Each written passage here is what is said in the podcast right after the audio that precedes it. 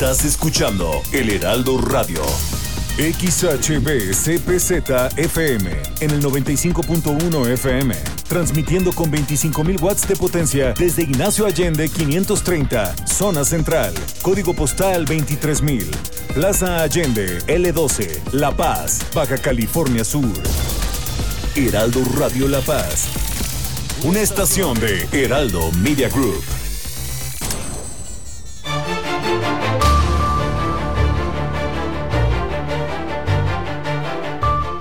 Muy buenas tardes, bienvenidos a las noticias este viernes, este jueves 23 de septiembre.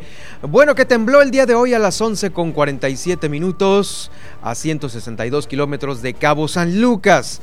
Pues por supuesto no se reportan daños, fue esto eh, pues en aguas de los litorales de nuestro estado. También este primero de septiembre, este primero de noviembre se tendrá el resultado final de la evaluación a esta la infraestructura dañada por el huracán Olaf.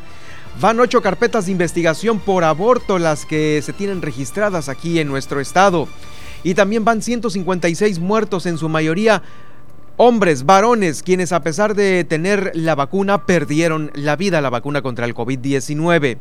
El Instituto Sudcaliforniano de Infraestructura Física y Educativa ha incluido ha concluido la reparación y el acondicionamiento de más de 185 edificios escolares de enseñanza básica de un total de 588, esto en los cinco municipios de aquí de Baja California Sur. También el gobernador del estado, Víctor Castro Cosío, advirtió que el gobierno no puede sostener a los ayuntamientos permanentemente, esto por la ayuda que muchos alcaldes han solicitado al gobierno estatal. En Los Cabos, Guillermina Latoba, nuestra corresponsal del Heraldo Radio, nos dará a conocer sobre este anuncio eh, del inicio de los torneos de pesca allá en Los Cabos. También se encontraron en total abandono eh, pues los programas y las instalaciones de Fonmar. Esto lo confirma la nueva titular Brenda Castillo. Otra vez sin luz, el Ayuntamiento de La Paz se quedó sin luz. En unos momentos más los detalles de este lamentable y vergonzoso hecho. Pasan a la siguiente etapa siete aspirantes a consejera o consejero del Instituto Estatal Electoral, consejera o consejero presidente del Instituto Estatal Electoral. Con esto iniciamos este jueves de noticias aquí en el Heraldo Radio La Paz. Ahora, Heraldo Noticias La Paz, las noticias más relevantes generadas al momento. Por el 95.1 de FM, El Heraldo Radio, donde la H suena y ahora también se escucha con el prestigio informativo de Heraldo Media Group. Conduce Germán Medrano.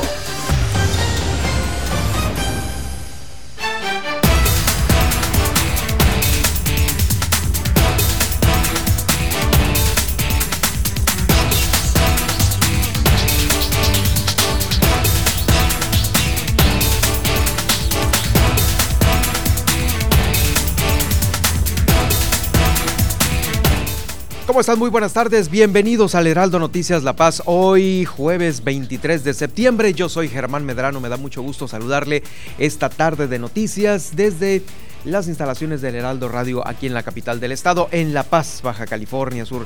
Le invitamos para que se quede durante esta hora de transmisión a través del 95.1. Saludos a usted que en este momento va en su automóvil, que va haciendo este traslado, que nos escucha en su oficina, que nos escucha también en su casa y a través de pues las redes sociales y las distintas plataformas. Si no puede quedarse, puede escuchar este informativo más tarde a través de los podcasts de Apple, de Google, de Spotify, de iHeartRadio, de TuneIn y de Alexa. Además estamos en nuestro micrositio de seno.fm, seno con z, seno.fm. Ahí están todos los programas del Heraldo Radio en La Paz, de frente en Baja California Sur con Pedro Mazón, que se transmite todos los días de lunes a viernes a las 8 de la noche. También La Mesa con Nayeli Rodríguez, con Valerie Vélez y con Marta del Riego. Y por supuesto el Heraldo Noticias La Paz con un servidor Germán Medrano quien les da la más cordial bienvenida. Y también los invita para que me sigan en Twitter en arroba Germán Medrano, ahí estoy a sus órdenes para eh, tener este contacto más directo con la información. Y si usted es facebookero o facebookera lo puede hacer a través de eh, Germán Medrano Nacionales, ahí estamos también transmitiendo este Facebook Live que va a quedar como podcast del día de hoy. Hoy, justamente que se conmemora el Día Internacional de las Lenguas de Señas.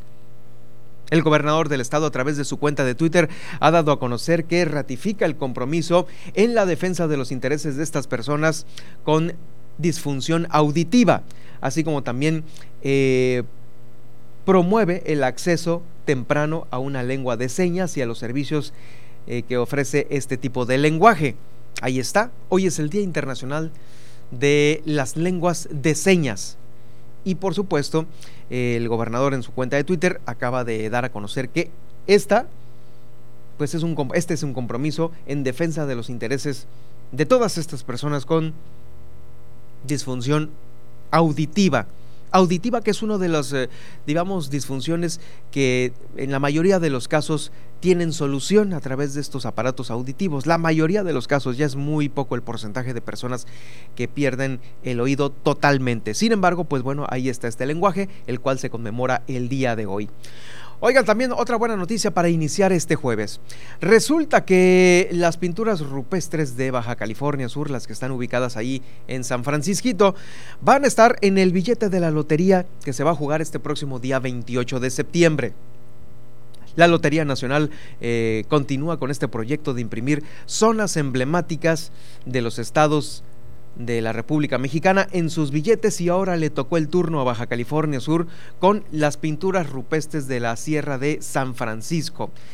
Se imprimieron 3.6 millones de cachitos que ya se encuentran disponibles a la venta en todo el país a través de 12 mil puntos de venta en estas plataformas oficiales también eh, de lotenal.gov.mx. Y bueno, pues qué mejor comprarlo físicamente para tener obviamente el recuerdo aquí sobre la calle Bravo está esta agencia de la Lotería Nacional que ya lleva muchísimos años ahí casi enfrente de la cancha Manuel Gómez Jiménez, ahí está eh, una de las agencias. Y el sorteo mayor, que es el número 3821, se va a llevar a cabo este próximo 25 de este 28 de septiembre a las 8 de la noche.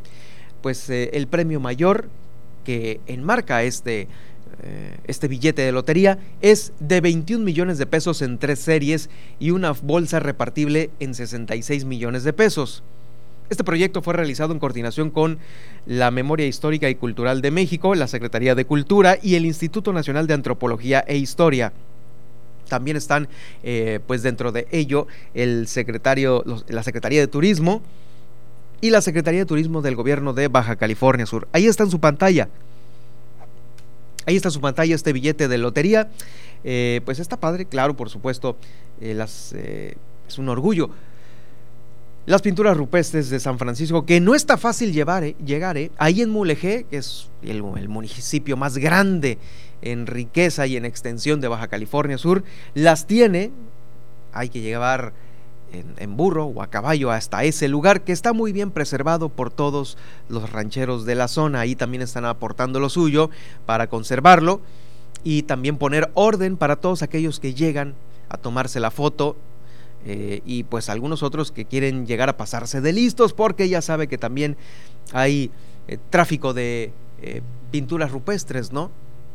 Se ha dado y se ha confirmado que muchos de los piedras, vestigios eh, prehistóricos y prehispánicos, eh, se los han volado de algunas zonas porque pues las, quiere tener algún coleccionista, ¿no? Que paga mucho y alguien se anima a hacer justamente esta labor eh, que, está, que es completamente ilegal y que ahí también los lugareños se han dado la tarea de pues vigilar, vigilar esta zona que tiene una riqueza de entre 7 mil y 8000 años de antigüedad. Es más o menos lo que las pinturas rupestres de San Francisquito tienen.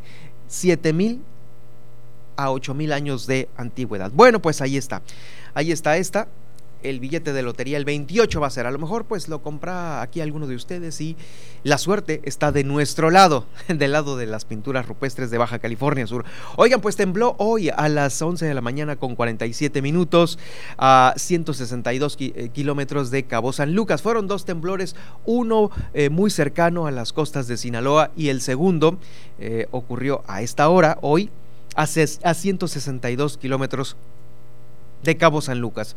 Por supuesto fue imperceptible para la mayoría de los habitantes, pues sí, para todos los habitantes de Cabo San Lucas, no se reportan mayores afectaciones, fue este, eh, pues... Eh, en el mar, en el Golfo de California, en el mar de Cortés, por lo cual pues únicamente es el dato que le damos a conocer nosotros puntualmente aquí en el eh, Heraldo Noticias La Paz. Vamos a más información porque le doy a conocer que este primero de noviembre, este próximo primero de noviembre se va a tener el resultado de los daños ocasionados en la infraestructura eh, pública y territorial de aquí, de Baja California Sur, causados por el huracán Olaf. Estos daños están calculados principalmente en el municipio de La Paz y Los Cabos, según informa el gobierno del estado a través del Comité de Evaluación de Daños que se instaló entre instituciones estatales y federales.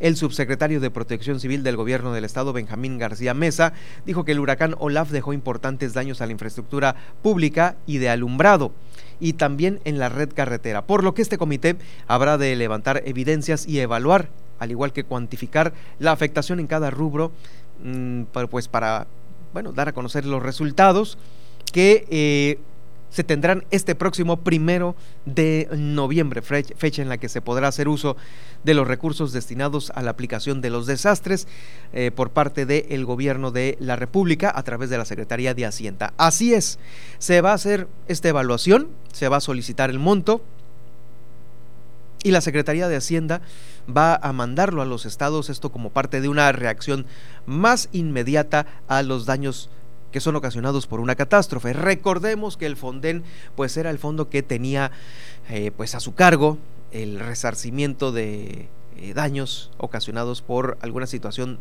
eh, natural, ¿no? En este caso, para nosotros, la, mayor la mayoría de las veces son los huracanes. Pero como se fue el Fonden y con la promesa de que se iban a aplicar los recursos casi sin chistar y de manera más rápida que en el Fonden, eh, pues se confía en que esto así suceda. Eh, hasta el momento no se ha dado a conocer una solicitud de eh, emergencia por, por los daños ocasionados, mucho menos la de desastre. Sin embargo, eh, los recursos que lleguen a Baja California Sur habrán de utilizarse para la reparación y modernización de esta, la infraestructura, infraestructura pública y carretera de aquí de Baja California Sur en las zonas más afectadas de La Paz y Los Cabos. Esto ha sido ratificado por el gobierno del estado y, bueno, respaldado por el gobierno federal ante esto. Le recuerdo que, eh, fíjese que eh, la situación de el Fonden en años anteriores tardaba muchísimo en llegar la lana, el dinero para resarcir los daños de algún huracán. Tardaba muchísimo, mucho tiempo y era uno de los aspectos principales que se comentaron y se trataron de tranquilizar por parte del gobierno federal para todos los estados que utilizaban mucho el Fonden, porque a veces había hasta un año, año y medio, dos años en que llegaran los recursos eh, para una afectación de algún fenómeno hidrometeorológico. Y al parecer esta fue una de las eh, eh, justificaciones en decir, ¿saben qué? No va a haber Fonden, pero van a llegar los recursos de una manera mucho más rápida a Baja California Sur. En fin, que es lo que se tiene hasta este momento. El primero vamos a saber de cuánto fue el monto, de cuánto fue el monto y de qué manera se va a solicitar a la federación. Pues bueno, este dinero. Es más información sobre este tema eh, por demás importante que es el de eh, la legalización del aborto. Mire, eh, ha habido pues un rechazo a esta, a esta situación por parte de los legisladores de Baja California Sur, de los anteriores, de la legislación número 15, la legislatura número 15, para eh, legalizar el acto de interrumpir el embarazo. Y esto a pesar de que la Suprema Corte de Justicia de la Nación dictaminó la despenalización del mismo. Aquí en Baja California Sur, por lo pronto, se tienen abiertas ocho carpetas de investigación sobre eh, mujeres que han estado abortando durante este 2020. De acuerdo con la actualización del instrumento de registro, clasificación y reporte de delitos, las víctimas del Secretariado Ejecutivo Nacional que pues conforman este delito, el del aborto, ha sido constante de enero a agosto del 2021. Eh, en febrero fue cuando se presentaron más incidencias de este tipo, con dos hechos reportados. Eh, los demás fueron en periodos que mantienen una permanencia de una por mes. Cabe mencionar que Baja California Sur, aquí en Baja California Sur, los diputados de la legislatura número 15 del Congreso local eh, crearon una iniciativa para que el aborto fuese legal. Sin embargo, no obtuvieron la mayoría y este eh, causó su rechazo. También la diputada por Morena, eh, Mapi Moreno, dijo que ya son tiempos de que aquí en Baja California Sur las mujeres tengan todo el derecho de su cuerpo y la decisión que tomen sobre este mismo. Mientras tanto, pues bueno, eh, hasta este momento, estos son delitos considerados como un homicidio, eh, pues derivados de la situación que una mujer tiene que presentar en cierto momento. Aquí, pues bueno, la polémica se ha dado pues a conocer en diferentes asociaciones, unas que defienden la vida, otras que defienden el tema de legalizar el aborto, por el hecho de las semanas en las cuales se practique, ¿no? ¿Cuándo, hasta cuándo sí se puede practicar y hasta cuándo ya pues es, es, es prácticamente un homicidio, ¿no? Que ese es eh, el otro lado de la moneda, polémico por demás aquí en Baja California Sur. Vamos a ver en esta legislatura, la número 16, eh, cómo van a reaccionar sobre este caso aquí en el, en, el estado para que pues de alguna u otra manera pues se tengan protegidas estas, estas dos vías y en cierto determinado tiempo, en cierto determinado tiempo. En fin, en más información que también es parte de eh, la situación de Salud Pública que priva, que priva aquí en Baja California Sur. Durante la más reciente rueda de prensa de la Secretaría de Salud, encabezada por la titular de la dependencia, Sacil Aldape Flores, dieron a conocer que, en base a los datos estadísticos que se tienen en nuestro estado, destacan que ya son 156 personas las que han fallecido, en la mayoría hombres, quienes después de haber sido vacunados contra el COVID-19 murieron. 156 muertes. Eh, el número pues integra tanto a mujeres como a varones y se están registrando una vacunación de estas dos vacunas, de AstraZeneca y de Pfizer, con eh, este fármaco británico. Se está registrando los siguientes números. Las vacunas que mayor número de muertes registraron son AstraZeneca y Pfizer, con 18 cada una el fármaco británico muestra el mayor número de muertes 14 días después de la segunda dosis, mientras que el americano alemán una semana después, que es el Pfizer, eh, después de la segunda dosis, cuando se han registrado las muertes. En cuanto al resto de, en cuanto al resto de las vacunas, Sinovac tiene 12 fallecimientos en Baja California Sur, la mayoría entre 14 y 90 días después de la segunda dosis. Le sigue Cancino con cuatro dosis, las cuales se presentaron 28 días después de su aplicación, y finalmente Johnson Johnson, eh, que presenta una a los 14 días después de haber sido vacunada la persona. Los datos recabados son hasta el 21 de septiembre de este año en curso, donde también se aclara que 58 personas del total de las fallecidas eran mujeres y 98 varones. 60 en el Instituto Mexicano del Seguro Social, 73 en la Secretaría de Salud, 23 en el Instituto eh, de Seguridad y Servicios Sociales de los Trabajadores del Estado, el ISTE, y en cuanto a los municipios con mayor número de decesos, en primer lugar se encuentra la ciudad de La Paz con 65 muertos, le sigue Los Cabos con 54, Comondú con 21 y Loreto y Mulegé con 8, con 8 cada uno. También revelaron que el número de defunciones a causa de las complicaciones por COVID-19 en la población vacunada, son datos de la población vacunada, eh, por el grupo de edad el 25% representa al grupo de entre 41 a 50 años. El 25% ¿eh? de los muertos ya vacunados corresponde a los que tienen una edad entre 41 y 50 años. El segundo, que es un 24%, entre los que se encuentran en una edad entre 61 y 70 años, mientras que el grupo de, 21, eh, del, de 21% son quienes tienen 71 eh, años de edad. Las personas dentro de los 51 a 60 años de edad representan el 20% y en la gráfica pues bueno bajan drásticamente después a rangos de 21 a 30, 31 a 40, que son el 1 y el 9% respectivamente. Esta es la numerología de las personas muertas por COVID-19 después de haber sido vacunadas. En total, en resumidas cuentas, son 156 que murieron pese a que estaban vacunados eh, contra el COVID-19 aquí en Baja California Sur. Bueno, son, son datos eh, a veces difíciles de asimilar porque va a decir usted, entonces, ¿para qué me vacuno? Eh, cada uno tiene pues alguna situación distinta que analizarse y que darse a conocer. Sin embargo, lo que se previene con la vacuna es mucho mayor, mucho mayor. Si no hubiera vacuna, le aseguro que hubiera más, más muertos de estos 151 en lo que va desde que empezaron a vacunar hasta el día de hoy, ¿eh? no desde que inició la pandemia, porque recordemos que hay más muertos desde el inicio de la pandemia porque no había vacuna. La vacuna llegó un año después. Entonces, bueno, esos son los datos que se tienen aquí. Sin embargo, el gobernador del estado, Víctor Castro Cosío, de nueva cuenta hace esta invitación para vacunarse. Los datos sobre el comportamiento de la pandemia aquí en Baja California Sur, aún con esto, son alentadores y debemos seguir así sin relajarnos. Vamos a escuchar a continuación al eh, gobernador del estado, Víctor Castro Cosío. Lo único que les puedo decir con satisfacción es que vamos muy bien.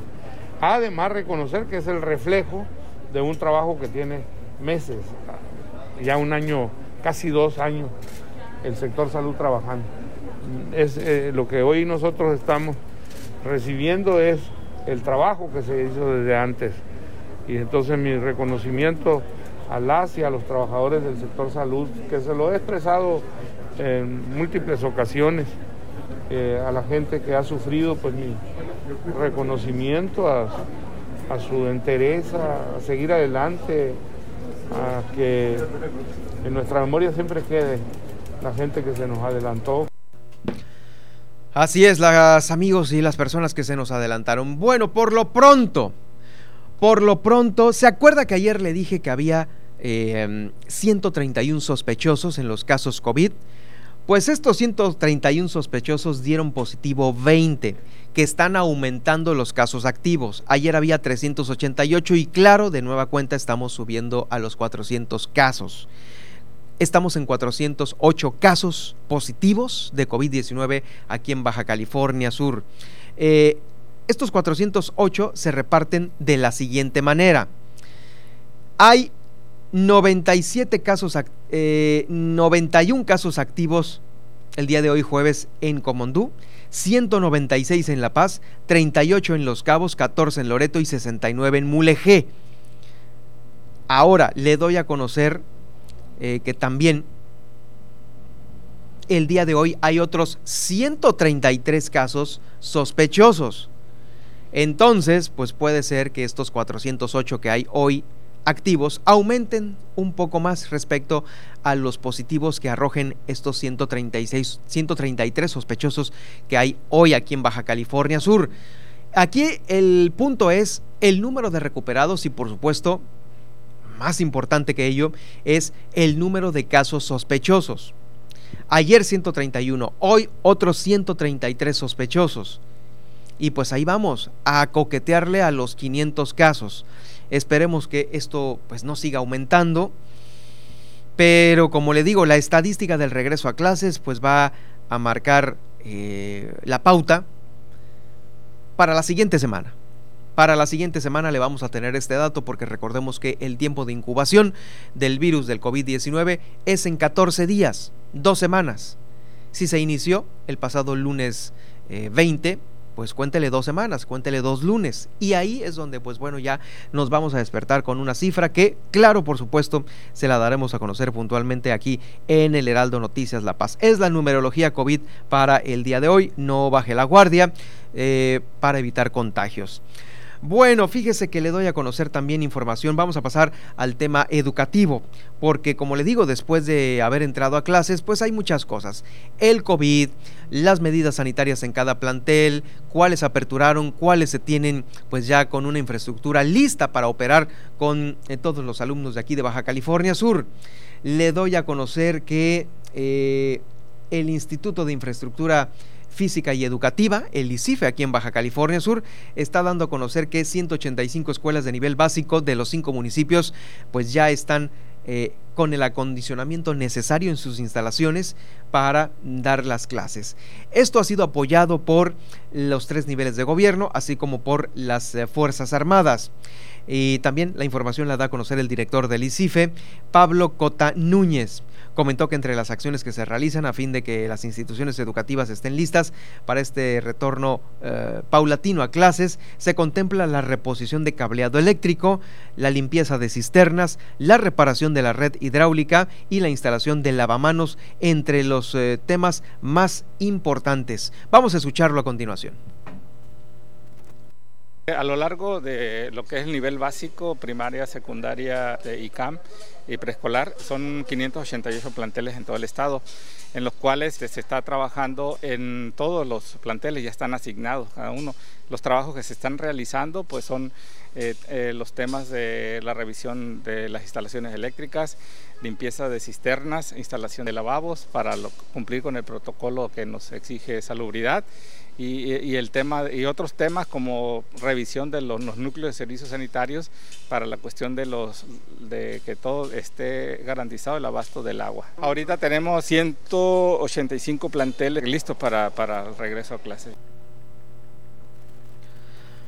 Bueno, pues ahí está el regreso a clases, el regreso el regreso a clases. Eh, bueno, vamos a seguir sobre este tema después de la pausa. También después de la pausa, el recorrido que hacemos por los municipios de Baja California Sur. Guillermina Latoba, nuestra corresponsal allá en Los Cabos, nos va a informar eh, sobre el inicio de los torneos de pesca y lo olvidado que estaba el Fonmar allá en Los Cabos. También de nueva cuenta, el Ayuntamiento de La Paz sin luz y ya está eh, pues lista la siguiente etapa para eh, la siguiente etapa para escoger a los aspirantes a consejera o consejero presidente del Instituto Estatal Electoral. Con esto voy a regresar después de la pausa. Está usted escuchando El Heraldo Noticias La Paz. Heraldo Noticias La Paz, 95.1 de FM.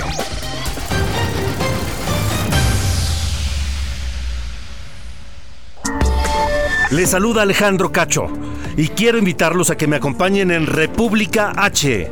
De lunes a viernes a las 8 de la noche hablaremos de lo que realmente ocurre, lo que nos afecta, lo que nos importa en cada estado, en cada ciudad, en todo México. República H con Alejandro Cacho, recuérdenlo.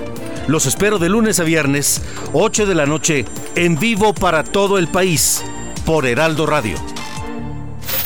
Jesús Martín Mendoza Thank you.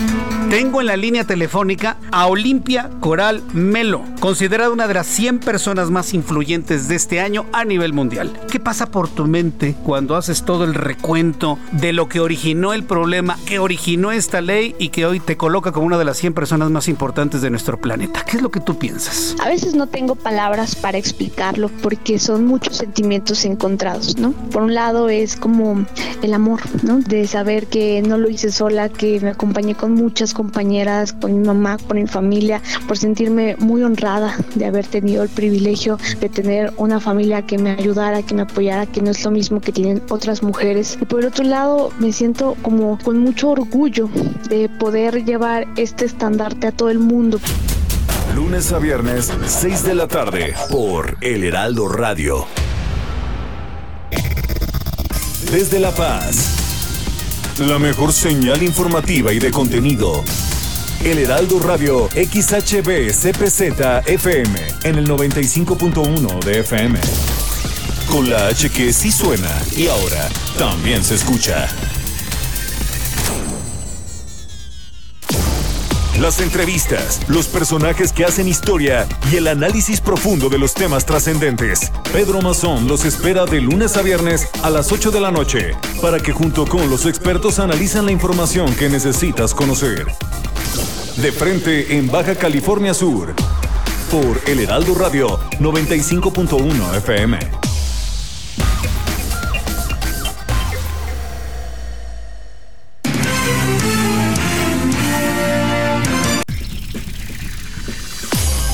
Estas son las noticias con el pulso de la paz y el Estado.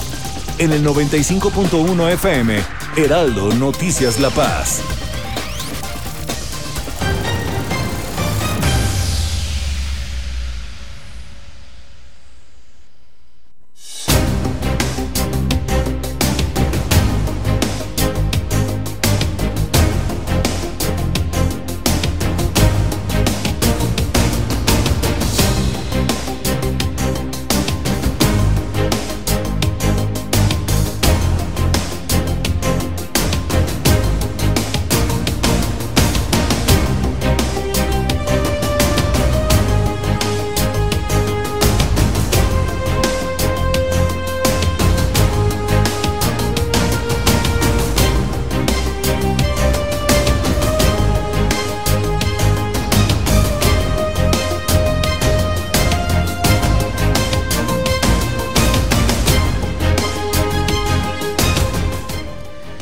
Como le decía antes del corte, vamos a ir justamente a más información, información que se está generando en el sector educativo aquí en Baja California Sur y por ello tengo el gusto de saludar y darle la bienvenida al Heraldo Radio La Paz, a la secretaria de Educación Pública aquí en el estado. Eh, secretaria Alicia Mesa, gracias por acompañarnos, muy buenas tardes la oportunidad de poder dirigirme a su amable auditorio. Gracias, secretaria. Bueno, pues ya casi finaliza esta primera semana de clases presenciales.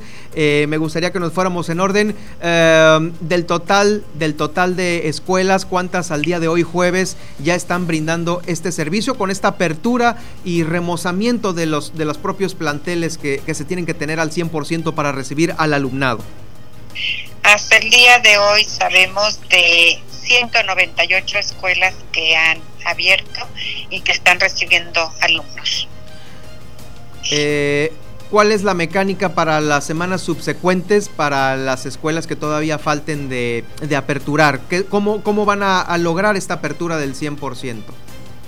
Las escuelas que van a seguir recibiendo, digo que van a recibir alumnos, serán aquellas que se encuentren aptas para ello y que tiene que ver con tener las instalaciones adecuadas, las instalaciones en buenas condiciones y sobre todo que la, que la escuela tenga agua.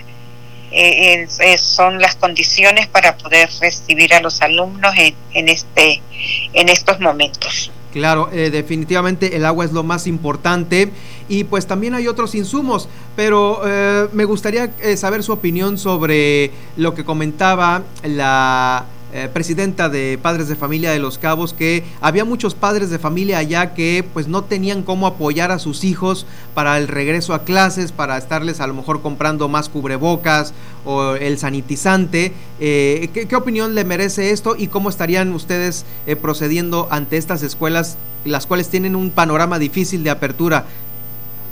Eh, mire, desde la administración anterior se le envió a cada escuela, se le enviaron un kit de sanitizantes, de diferentes materiales para la desinfección de, de los espacios escolares y para y gel para el uso de los alumnos. Entonces ya tienen las escuelas estos implementos que son indispensables también para el regreso a clases.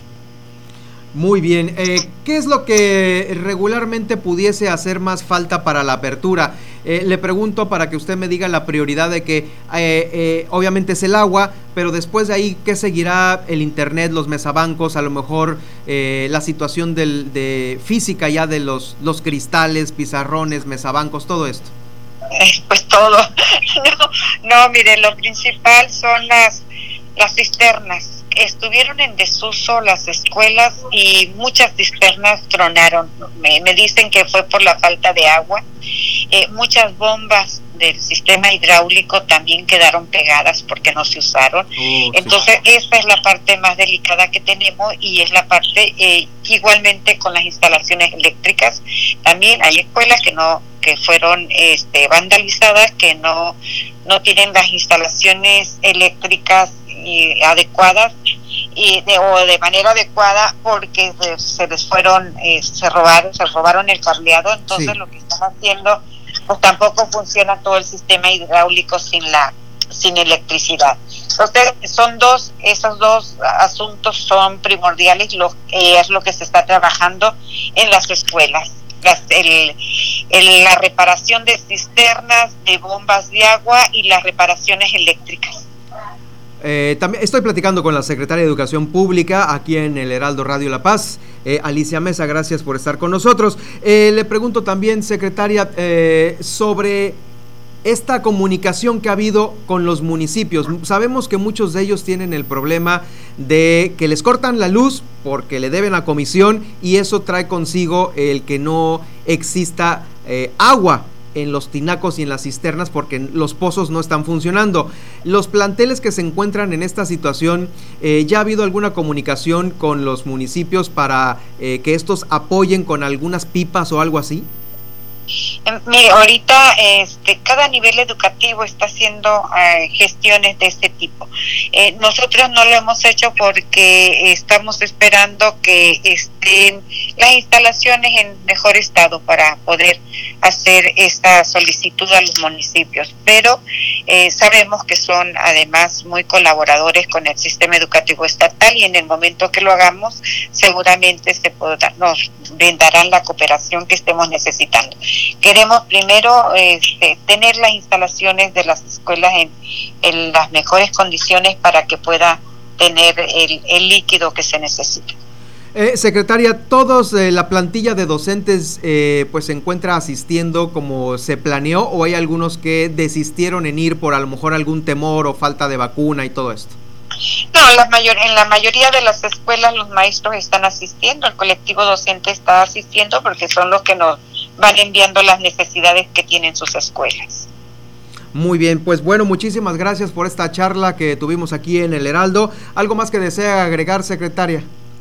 Sí, yo quisiera decirles a los padres de familia y a la sociedad en general que es momento importante de que los niños, los niños y los jóvenes asistan a los planteles porque se corre tanto riesgo eh, como el, el que provoca la pandemia, que provoca riesgo, pero también provoca riesgo que no asistan los niños a la escuela. Ya es un, ya es este, casi dos años sin asistencia escolar y se pierden muchos, muchos elementos que brinda la escuela, como es la convivencia escolar los niños y los jóvenes requieren de la convivencia escolar, requieren de estar en interacciones con sus pares, con otros niños, con los maestros, con los adultos. Entonces la escuela es un lugar muy importante para el desarrollo integral de todos los niños y los jóvenes. Es la maestra Alicia Mesa Osuna, secretaria de Educación Pública aquí en el Heraldo Radio. Gracias por acompañarnos esta tarde, maestra. De nada, hasta luego. Hasta luego, le mando un abrazo. Gracias a ustedes, hasta luego. Hasta luego, maestra, muy amable. Gracias por tomarme la llamada. La secretaria de Educación Pública, pues bueno, ya lo sabe, esta situación importante del regreso y pues eh, al parecer todo va lento pero seguro, ¿eh? Lento pero seguro, ah, tratando de poner los planteles de la mejor manera posible. Vamos a hacer ahora este recorrido aquí en el Heraldo Noticias La Paz por los municipios de Baja California Sur. Y ya que estamos hablando de los municipios, déjeme decirle que el gobernador del estado se refirió a ellos. Encabezó una jornada de audiencias públicas ahí en Palacio de Gobierno y pues mucha gente se acercó y gente que también venía de otros municipios. Él mismo puntualizó que le va a dar un seguimiento a este ejercicio de las audiencias, pero también en los cinco municipios de Baja California Sur, no nada más aquí en La Paz, en el Palacio de Gobierno, sino en los otros cuatro municipios restantes. Fueron atendidas 30 solicitudes, de las cuales eh, los ciudadanos dispusieron de hasta 15 minutos para presentar sus solicitudes, así es como más o menos está ordenado el tiempo de cada audiencia. No solo se trata de escuchar, también se trata de resolver en lo posible los, los planteamientos que en un primer ejercicio fueron temas eh, recurrentes de salud, asesoría jurídica y de actividades productivas. Escuchamos al gobernador del estado, Víctor Manuel Castro Cosío. Estamos manteniendo el planteamiento de que eh, ir, ir, buscando que el rezago y toda la gente que ha solicitado eh, platicar con el Ejecutivo, pues nada más nos organicemos, que nos den oportunidad de ir recibiendo al mayor número que podamos. Hay mucho rezago, la gente está pidiendo hablar con el Ejecutivo y es importante oírlo. Nada más le ruego a la comunidad que tenga paciencia y se vayan anotando. Eh, vamos a ir llamando como se van anotando para, si es necesario, dos días de la semana, dos días dedicarle a la gente. Y también al término de, al término de, esta, de estas audiencias aquí en la capital del estado, Víctor Manuel Castro Cosío dijo que por más que vaya a los municipios y eh, pues le pidan obviamente sacar adelante el tema de los pagos, no puede hacerse cargo el gobierno del estado de los pagos y de las deudas y responsabilidades de los cinco municipios. No lo puede hacer de manera permanente. Sí hay un ánimo de ayuda, sin embargo dijo que tienen que ver cada uno de los municipios por la viabilidad financiera. Solicitó a las cabeceras municipales de eh, Baja California Sur, de los eh, ayuntamientos, que hagan un esfuerzo extraordinario para reordenar técnicamente sus finanzas. No tiene vigencia el ayuntamiento, tendrá que resolverse eh, porque muchos de ellos están quebrados y tienen una incapacidad. Por eso se debe de hacer esta revisión a fondo notificó que el gobierno del estado no puede gastar más de lo que recibe, por lo que no puede comprometerse también a pagar las deudas y finanzas de los ayuntamientos de los cabos. Y esto está con, toda la razón del mundo eh, por los malos manejos que se hacen en los municipios. Y es que a veces uno de los más recurrentes, eh, deje usted el desvío, eh, la contratación a diestra y siniestra de gente de trabajadores. Cuando la nómina da para 50, contratan el doble o hasta el triple de empleados. Este es uno de los principales problemas que tienen los ayuntamientos, la nómina inflada, porque pues está más fácil trabajar para el gobierno municipal y pues que ahí les llegue el cheque, ¿no? Pero no se trata de eso. Hay que eficientar y déjeme decirle que para el ahorro de eh, recursos, con esta bandera de la 4T, sí tendrá que haber despidos, va a tener que salir la gente eh, de estas eh, instancias gubernamentales eh, con esta bandera de la 4T porque no se puede ahorrar si se tiene una nómina rebasada y completamente inflada. Es lo que dijo Víctor Castro Cosío sobre el tema. Ahora sí, iniciando por los municipios de Baja California Sur. Oscar Lex, el presidente electo de Los Cabos, asistió a la primera reunión de presencial con la Asociación de Líderes de Alimentos y Bebidas.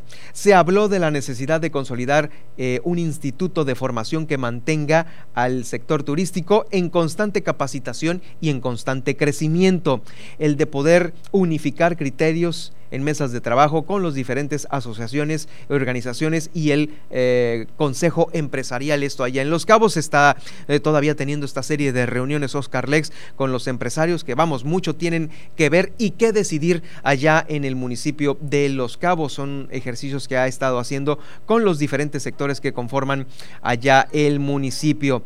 Y pues bueno, también la señora Flora Aguilar del Lex conoció y escuchó las necesidades del Instituto Municipal para el Desarrollo e Inclusión de las personas de discapacidad. Por su parte también quien será eh, la eh, encargada del DIF municipal está también eh, escuchando a las personas que necesitan inclusión y que necesitan también ser atendidas con alguna discapacidad.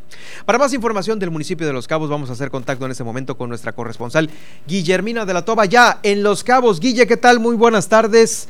Ya es jueves y al parecer están poniendo orden orden en el tema de los torneos de pesca porque hay un abandono en Fonmar.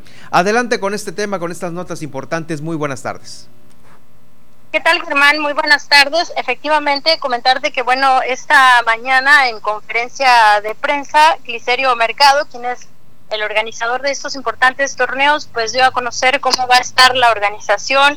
Eh, recordemos que el año pasado, en este torneo de pesca Pisbis, eh, pues este no se entregó el premio ya que pues no se logró la captura de ningún marlin y eso se va a sumar al premio que van a entregar este año. Escuchemos 126 embarcaciones y la bolsa más grande de esos 40 años hasta ese momento. 4 millones 600 mil dólares a premio y no hubo ganador. Entonces el dinero se tuvo que devolver.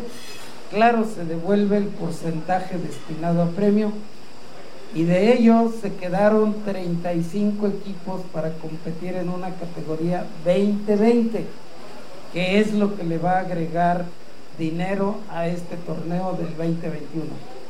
Estamos considerando que hay un millón seiscientos más o menos de la categoría 2020 y los cuatro millones y medio que esperamos para este año. Échenle números. 14 al 17 tiene la particularidad de solo dos días de pesca, el 15 y el 16 y en este restaurante va a ser la premiación el día 17 de octubre. Y el Bisbee Black and Blue del 19 al 23. Volvemos al formato Bisbee. Quiere decir que estaremos dándole lata a Dorane desde el 12 con el armado de la báscula, el armado de lo que es el área de patrocinadores.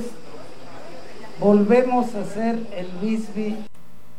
En más información, bueno, la, la, nueva titular de Fonmar aquí en Los Cabos, quien hace apenas algunos días tomó protesta, pues eh, dio a conocer que la dependencia pues está en total abandono, no hay organización y en ese sentido pues comentó que ya empezaron a trabajar sobre todo con estos operativos en los mares. Escuchemos.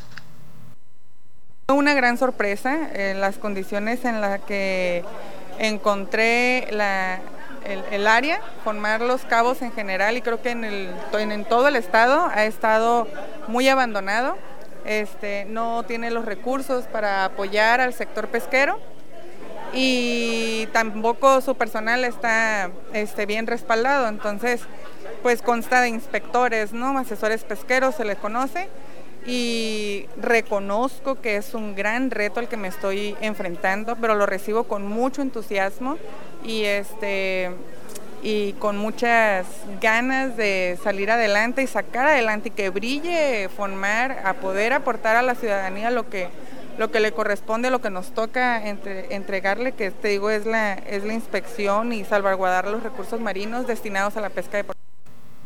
Y en más información, continúa la vacunación a, los, a todos los jóvenes mayores de 18 años contra COVID. En esta ocasión se está cubriendo lo que es la zona rural y posteriormente pues habrán de trabajar aquí en el municipio de Los Cabos. Eh, Daniel Torres dio a conocer que se han aplicado ya más de 2.000 vacunas. Sí, es correcto. Eh, iniciamos el día de ayer eh, por la mañana en Miraflores, Santiago y La Ribera. la intención, el objetivo era o es vacunar alrededor de 2.000 personas, poco más de 2.000 personas eh, que eh, están, estaban pendientes por su segunda dosis, en su mayoría de la marca AstraZeneca, eh, que es el grupo de edad de mayores de 18 años. Es decir, estaríamos ya prácticamente concluyendo la jornada de vacunación en esta zona rural del municipio. Y te puedo decir pues que se aplicó eh, pues más del 50% de las dosis asignadas. Estamos hablando de más de, de mil dosis asignadas en este primer día y esperamos que el día de hoy eh, se pueda concluir con mucha tranquilidad la jornada debido a que ya por la mañana la afluencia de los puntos eh, ha sido menor. Por lo tanto, incluso estamos también pidiendo a la población que pudo haber quedado pendiente de primera dosis, se acerque a los puntos, sobre todo de esas localidades. Pues es la información, Germán, acá en el municipio de Los Cabos. También te comento de manera rápida, pues que hace unos momentos tomó protesta el nuevo encargado de los servicios regionales de la CEP aquí en Los Cabos, es el profesor Ali Hernández. Pues es la información hasta el momento, Germán. Buenas tardes. Gracias, Guille. Muy buenas tardes. Eh, seguiremos atentos ya para finalizar la mañana, mañana viernes, ya fin de semana. Muy buenas tardes. Excelente tarde para todos es Guillermina de la Toba, nuestra corresponsal del Heraldo Radio allá en el municipio de Los Cabos. Bueno, de Los Cabos vamos a brincar a La Paz porque aquí en La Paz otra vez se quedó sin energía eléctrica el, el Ayuntamiento de La Paz. Sí, como usted lo oye. pues no que muy fregones, pues con los techos acá de paneles eléctricos y que no va a fallar y que todo esto, pues ahí están, mire, ahí están los techos presumidos en su momento y que ahorita, pues otra vez, ¿no? Suspende Comisión Federal de Electricidad la energía eléctrica al ayuntamiento, lo cual afectó, claro, ya sabe, diferentes áreas del gobierno municipal. Se tuvo que recurrir al uso de plantas de energía a gasolina. Entonces, pues, ¿para qué diablos son esos paneles? Eh, ¿Dónde está la explicación? Porque fue una inversión pues, de algunos cientos de miles de pesos, ¿eh? Eh, pues esto fue el día de ayer a mediodía, se difundió este rumor de que se originó todo esto debido a la falta de pago hacia Comisión Federal de Electricidad y esto generó, generó una serie de críticas, ya sabe, de todos los ciudadanos en las redes sociales. El personal del ayuntamiento optó por encender los generadores a base de gasolina, lo que permitirá continuar con las labores administrativas. Eh, también le comento que el cambio de presidencia municipal va a ser este próximo 27. Es el lunes, ¿eh? El lunes es el de La Paz, el de Los Cabos es el martes. Y eh, quien sale es el alcalde interino, Pilar Eduardo Carballo Ruiz, y entra Milena Quiroga. Ella, pues por supuesto, es evidente que a estas alturas va a tener que enfrentar esta situación con la problemática que eh, persiste con Comisión Federal de Electricidad y de veras que, eh, como le decía hace un momento, para poner orden en los ayuntamientos, no nada más en el de La Paz, sino en todos los demás, hay que eficientar las áreas. Eh, me parece que la reestructuración de las direcciones va a ahorrar mucho, porque si va a haber un solo director, va a haber un solo sueldo de director, no va a haber tres, que eso obviamente merman en, en lo que se tiene en las arcas municipales y eh, obviamente de igual manera el número de personal. Entonces, pues definitivamente hay que sanear todos los municipios, incluyendo el de La Paz. Y este saneamiento no es más que eficientar las áreas, reestructurarlas con una reingeniería y claro también el área eh, de personal, ¿no? ¿Cuántos empleados no se quejan de que fulano perengano eh, pues no hace, no hace ni madre en la oficina. Entonces, pues, pues ahí está, ¿no? Hay que escucharlos, hay que escucharlos y eficientar los horarios definitivamente y que se, eh, obviamente, eh, se, se pague lo justo y se queden quienes en realidad estarán desquitando esto. Bueno, pues es uno de los retos que tiene Milena Quiroga en su próxima administración, esta la cual va a entrar en funciones a partir del lunes, del próximo lunes 27 de septiembre aquí en el Ayuntamiento de La Paz. Se le va a dar solución a esto. Recordemos que pues los dos alcaldes Rubén Muñoz y el eh, Rubén Muñoz por lo que ha hecho durante todos los tres años que estuvo al frente del Ayuntamiento de La Paz y Milena Quiroga eh, pues son de la misma bandera, son de Morena y tienen este grave problema que esperemos se solucione de lo más rápido posible. Ahora que como le repito otra vez, no debe de haber atorones en las administraciones, porque pues todo está del mismo color, ¿no? Ya las envidias de que no, pues es que tú eres de, del PRI o del PAN o de X partido del PRD, eh, no debe de existir, no debe de existir y pues veremos finalmente cómo acaba esto y los comentarios de Mirena Quiroga la semana que entra, que eh, pues bueno, van a estar eh, siendo algo muy importante al inicio de la semana porque, pues sí, el ayuntamiento tiene que salir adelante de alguna u otra manera. Oigan, pues se va a renovar antes de irnos, se va a renovar el Instituto Estatal Electoral. Esto ya lo veníamos comentando aquí en el noticiero desde meses atrás, eh, en meses anteriores. Es un proceso de selección y designación para quien será el presidente del Instituto Estatal Electoral, es decir, del OPLE de Baja California Sur como... Eh, estrictamente se llaman. Hay una convocatoria que actualmente se está desarrollando ahí en el IE por parte del INE, después de haber acreditado la cuarta etapa consistente en la presentación de un ensayo y en temas de materia electoral de los siete aspirantes. Bueno, pues de los siete aspirantes, que son dos mujeres y cinco caballeros, de acuerdo con los resultados publicados el pasado 21 de septiembre, eh, pues se tienen los siguientes finalistas, que son estos siete. Los voy a leer a continuación. Está Barba Guzmán Norma Cecilia, Uh, Durán Gamboa, María Alejandra, Duarte Romero, Alberto, Lascano González, José Francisco Reinaldo. Este José Francisco Reinaldo tiene puro A de calificación, ¿eh? es uno que ha salido con A o con puro 10 por así, para que me entienda. Eh, también está con muy buena calificación Méndez Hernández Ricardo, 2A y una B. Eh, de igual manera se encuentra Ojeda Arce Renver, 2A y una B. Y Silva Aguirre Jesús Armando. Bueno, pues, eh, bueno, quienes les mencioné con sus calificaciones son los que van en primer lugar respecto a, esta calificación y al dictamen que dieron a conocer en esta, en esta etapa y en el Instituto Estatal Electoral. Mire, derivado de la emergencia sanitaria que prevalece en el país y para salvaguardar la salud de todos, eh, las entrevistas se están realizando en forma virtual. Todo el trabajo, la presentación de lo que ellos eh, realicen se está haciendo de forma virtual eh, y expuesto ante los consejeros de este Consejo General de el INE. Eh, las evaluaciones correspondientes se les va a valorar, entre otros aspectos, sus conocimientos, experiencia electoral y con ello se va a iniciar ya la última etapa del proceso de selección, cuya designación deberá realizarse a más tardar el 29 de octubre. El 29 ya va a haber eh, pues humo blanco en el Instituto Estatal Electoral por parte del INE para saber quién ocupará este OPLE aquí en Baja California Sur. Ya nos vamos, vamos a una pausa y regreso ya con el resumen de este jueves 23 de septiembre. Recuerde que estamos transmitiendo en vivo a través de Facebook en Germán Medrano Nacionales y también en la transmisión en directo en Twitter, en mis redes sociales, en arroba Germán Medrano. También lo invito para que me siga en Facebook y, y en Twitter, en Facebook y en Twitter. Vamos a la pausa y regreso con el resumen.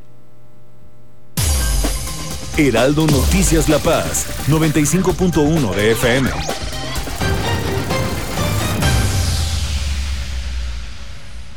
En México, el sol sale para todos. Buscando el bienestar de la gente. En el PRD creemos que las decisiones deben ser de todas y todos los mexicanos y no de una sola persona. Porque queremos que todas y todos vivan mejor. Impulsamos apoyos económicos para que se superen los más necesitados y no para pedirle su voto. Exigiendo servicios de calidad en educación, salud y vivienda. Eso es un México más justo y con la participación de todas y todos podemos hacerlo. El sol sale para todos. PRD. Llegó el momento. Regresamos a la escuela. El lavado de manos es muy importante, pero hay que hacerlo bien. Moja tus manos y aplica jabón. Talla al menos 20 segundos la palma, el dorso, las uñas y entre los dedos. También las muñecas. Enjuágate bien. Sécate con un papel y úsalo para cerrar la llave y abrir la puerta antes de desecharlo. Porque es un lugar seguro. Regresamos a la escuela. Gobierno de México. Heraldo Radio La Paz, 95.1 FM.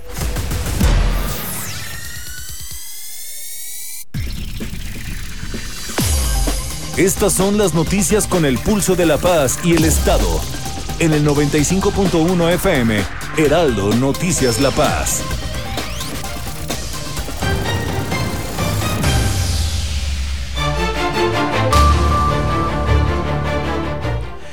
Este es el resumen de este jueves 23 de septiembre aquí en el Heraldo Noticias La Paz. Hoy se conmemora el Día Internacional de la Lengua de Señas. También las pinturas rupestres de San Francisquito están en los billetes de lotería que se van a jugar este próximo 28 de septiembre.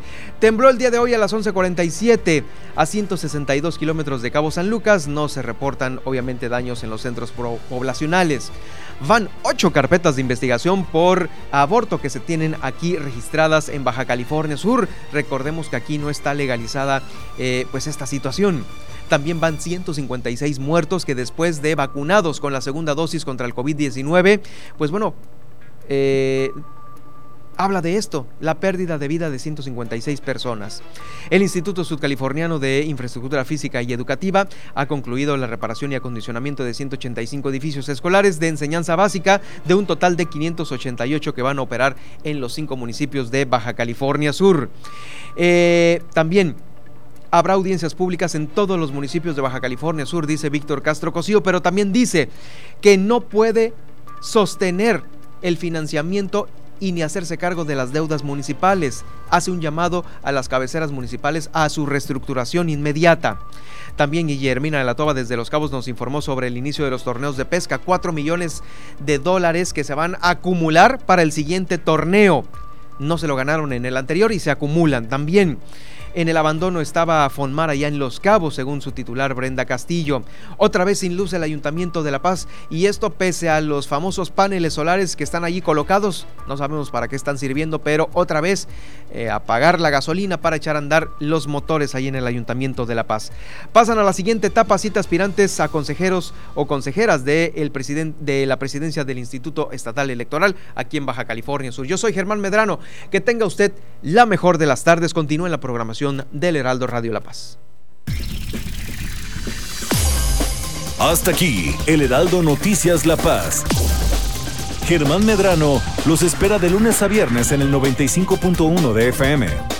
Con las noticias que trascienden en La Paz y el estado de Baja California Sur. Con el prestigio informativo de Heraldo Media Group.